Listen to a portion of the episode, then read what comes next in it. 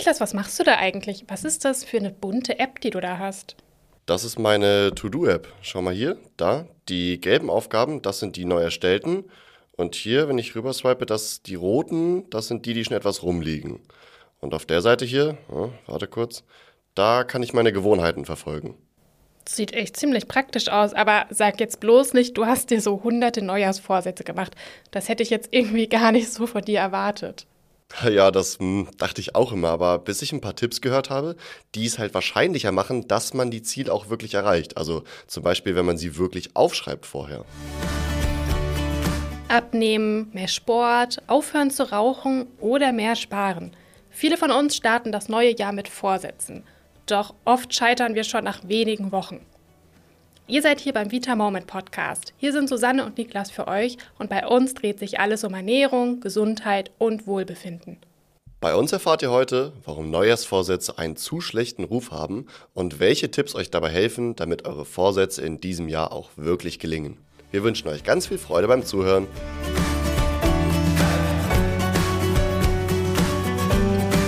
Also Neujahrsvorsätze sind ja irgendwie ein heikles Thema, mit dem jeder ein bisschen anders umgeht. Es gibt zum einen Leute, die sich jedes Jahr Ziele setzen und diese nach zwei Wochen wieder verwerfen. Und die Leute, die sich erst gar keine Ziele setzen und so etwas für Quatsch halten, weil Silvester ja nur ein Tag wie jeder andere ist und sich ja doch nichts ändern wird. Ja, das stimmt ja auch irgendwie. Es gab Untersuchungen, die zeigten, dass 80 bis 90 Prozent aller Menschen, die sich Neujahrsvorsätze gemacht haben und ein Jahr später befragt wurden, diese auch tatsächlich nicht erreicht haben. Deswegen bleibt bitte immer realistisch und versucht auf eine andere Art als durch Neujahrsvorsätze eure Ziele zu erreichen. Wir hoffen, euch hat diese Folge gefallen und wollen wie immer wissen, wie ihr uns findet. Deswegen nutzt doch gerne die Kommentarfunktion bei Spotify, bewertet uns oder schickt uns eine Mail an. Nein, eben nicht. Denn das bedeutet ja auch, dass 10 bis 20 Prozent ihrer Ziele tatsächlich erreichen konnten, obwohl sie sich diese Ziele ja auch an jedem anderen Tag im Jahr hätten setzen können. Und wir zeigen euch heute mit einfachen Tipps, wie ihr zu diesen 10 Prozent gehören könnt, die ihre Ziele wirklich umsetzen. Sag mal, Niklas, wie ist das eigentlich bei dir? Hattest du schon mal Neujahrsvorsätze oder Ziele, die du bis heute tatsächlich durchgezogen hast? Mm, ich bin tatsächlich vor ziemlich genau fünf Jahren im Fitnessstudio einer dieser bekannten Neujahrsmotivierten gewesen, mit zwei alten Freunden von mir. Und das ist für mich heute mittlerweile eine Routine geworden, mehrmals wöchentlich immer noch zum Sport zu gehen, während es früher etwas komplett Neues im Alltag war und manchmal halt auch eine Überwindung hinzugehen. Aber wie ist denn das bei dir? Hattest du schon mal Neujahrsvorsätze, die du durchgehalten hast? Also finde ich erstmal richtig gut, dass du das mit dem Sport so durchgezogen hast und da sogar immer noch dabei bist. Hm, spontan will mir da irgendwie gar nichts einfallen, aber tatsächlich habe ich mir mehr Sport auch auf meine Liste für dieses Jahr gesetzt. Irgendwie ist das die letzten Monate etwas zu kurz bei mir gekommen und daher will ich jetzt einfach mal wieder damit durchstarten. Ja, da bin ich gespannt, ob du das durchziehst. Voll gut. Es ist auf jeden Fall gut, dass du dir das als Neujahresvorsatz setzt, denn das macht es laut einer Psychologiestudie zehnmal wahrscheinlicher, dass du dieses Ziel erreichen wirst, als wenn du dir das Ziel einfach vielleicht in der Jahresmitte oder so gesetzt hättest. Also je nachdem, welche Umfrage man sich anschaut und aus welchem Jahr sie stammt, gehören zu den häufigsten Neujahresvorsätzen der Deutschen zum einen Geld sparen, mehr Sport treiben, mehr abzunehmen, mehr Gesundes zu essen, mehr Zeit mit der Familie zu bringen und mehr auf Umweltschutz zu achten. Genauso wie weniger oder gar nicht mehr zu rauchen, weniger zu trinken, weniger Stress auf der Arbeit zu haben oder weniger Zeit am Handy zu verbringen. Und in all diesen Formulierungen steckt auch schon der allererste Fehler, der bei Neujahresvorsätzen von vielen gemacht wird und den du übrigens auch vorhin gemacht hast, Susanne, und uns damit die perfekte Überleitung zu unseren sechs Tipps schaffst, wie ihr eure Vorsätze wirklich einhalten könnt. Ja, mir ist es gerade tatsächlich auch aufgefallen. Der erste Fehler liegt tatsächlich in den Wörtern mehr und weniger. Diese fehlende Konkretisierung macht die Ziele nicht umsetzbar oder zurückverfolgbar. Sie sind eben nicht mehr messbar und es ist gar nicht klar, wann und wie diese Vorsätze umgesetzt werden sollen. Genau, besser ist es also, wenn ihr euch wirklich konkrete Ziele setzt und bei der Formulierung folgende Fragen beachtet. Was genau möchte ich erreichen? Zum Beispiel 12 Kilo weniger wiegen, wieder in die Lieblingshose passen, die drei Etagen mit der Treppe leichter schaffen als vorher? Nächste Frage wäre, wann könnte ich mein Ziel erreichen? Zum Beispiel in drei Monaten bis zur Hochzeit der besten Freundin oder so. Wie oft möchte ich an meinem Ziel arbeiten? Zum Beispiel zweimal pro Woche oder möchte ich jeden Abend daran arbeiten? Frage Nummer vier wäre, wie werde ich mich fühlen, wenn ich das Ziel erreicht habe? Also zum Beispiel bin ich dann stolz, glücklich oder vielleicht auch erleichtert? Was mein Vorhaben jetzt angeht, wäre also, ich möchte mehr Sport machen, ziemlich unkonkret. Besser wäre es, wenn ich sage, ich möchte jede Woche zweimal zum Sport gehen. Und noch konkreter wird es natürlich, wenn ich mir jetzt bereits feste Tage dafür einplane und genau weiß, welche Sportart ich dabei ausführen möchte. Richtig. Was ich auch sehr hilfreich finde, ist, wenn es einen konkreten Anlass dafür gibt, den man sich als Ziel setzt. Wenn ihr zum Beispiel gerne etwas abnehmen möchtet, kann es total motivierend sein, euch zu sagen, ich möchte zur Hochzeit meiner besten Freundin in drei Monaten wieder an mein Lieblingskleid passen. Der zweite Tipp, den wir haben, der passt auch perfekt zum ersten. Und zwar ist der, dass ihr euch eure Ziele in Unterziele formuliert. Manche Vorsätze klingen ja erstmal sehr schön, aber die dann umzusetzen, kann ein ganz schöner Brocken sein. Anstatt euch direkt vorzunehmen, 15 Kilo abzunehmen, startet doch vielleicht mal damit, euch kleinere Unterziele zu stecken. Vielleicht klingt ja ein Kilo pro Monat für euch machbarer. Das Erreichen kleiner Ziele kann eure Motivation auf Dauer viel besser aufrechterhalten. Tipp Nummer 3. Fühlt eure Ziele. Es kann eine Menge Motivation geben, wenn ihr euch vorstellt, wie ihr euch fühlen werdet, wenn ihr euer Ziel erreicht habt. Wie werdet ihr euch in drei Monaten fühlen? Wie wird es sein, wenn ihr euch wohl an eurem Körper fühlt und vielleicht fitter seid als jetzt? Wie stolz werdet ihr auf euch sein, wenn euch die Treppen in den dritten Stock wieder leichter fallen als vorher? Ich glaube, für viele von uns sind solche Dinge einfach wirklich ein sehr, sehr gutes Gefühl, wenn man es geschafft hat. Tipp 4 ist, schreibt eure Ziele auf. Der Gedanke an einen Vorsatz kann manchmal sehr flüchtig sein und ist oft schnell wieder vergessen. Aufgeschrieben kann euer Ziel aber eine wesentlich größere Bedeutung bekommen und fühlt sich viel festgelegter an als ein Gedanke. Genau, vielleicht möchtet ihr euer Ziel gut sichtbar an den Kühlschrank oder an den Spiegel hängen, um euch jeden Tag daran zu erinnern. Das kann einen wirklich motivieren. Eine Untersuchung hat übrigens gezeigt, dass Ziele aufzuschreiben die Erfolgswahrscheinlichkeit um 40 Prozent erhöhen kann. Da wärt ihr doch doof, wenn ihr euch die zwei Minuten nicht nehmen würdet, um das auf ein Blatt Papier zu schreiben und den an eure Tür in eurer Wohnung oder irgendwo im Haus aufzuhängen. Ja, 40 Prozent ist ja auch eine ganze Menge. Und dazu passt doch perfekt unser Tipp Nummer 5. Trackt eure Ziele. Ihr könnt euch mit Hilfe eines physischen Kalenders in der Küche oder auch dem digitalen Kalender auf eurem Handy eure Ziele visualisieren. Zum Beispiel, wenn ihr gestern eure Ziele erreicht habt, könnt ihr es auf einer Liste abhaken. Und dieses Abhaken der erledigten Ziele gibt nochmal extra Motivation. Das ist das Witzige daran. Man könnte quasi sagen, je erfolgreicher ihr seid, desto erfolgreicher werdet ihr weiterhin bleiben. Jedes rote Kreuz im Kalender für den gestrigen Tag macht es nämlich wahrscheinlicher, dass ihr es heute auch schaffen werdet.